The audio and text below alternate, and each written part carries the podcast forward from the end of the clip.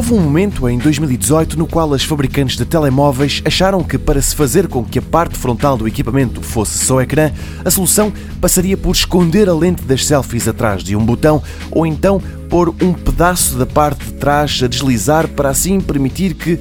Bom, já se está a ver que as soluções encontradas não só são difíceis de explicar, como não convenceram ninguém.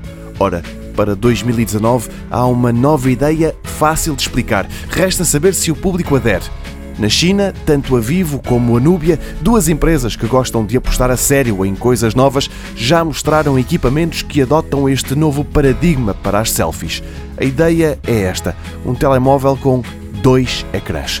O principal e um mais pequeno, mas totalmente funcional, com touchscreen, na parte de trás do telefone. Assim, só há uma câmara a traseira, que é tradicionalmente a de melhor qualidade e é com ela que se tiram tanto as fotos normais como as selfies.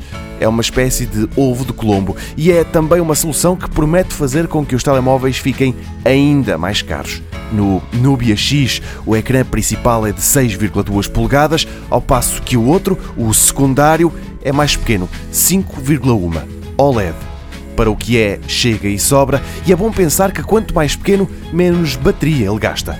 Quanto ao Vivo Nex Dual Display Edition, o ecrã principal de 6,4 polegadas ocupa mesmo quase toda a parte frontal do equipamento. Na parte de trás está o segundo ecrã de 5 polegadas e meia e pelo menos umas 3 lentes para todo o tipo de fotografia.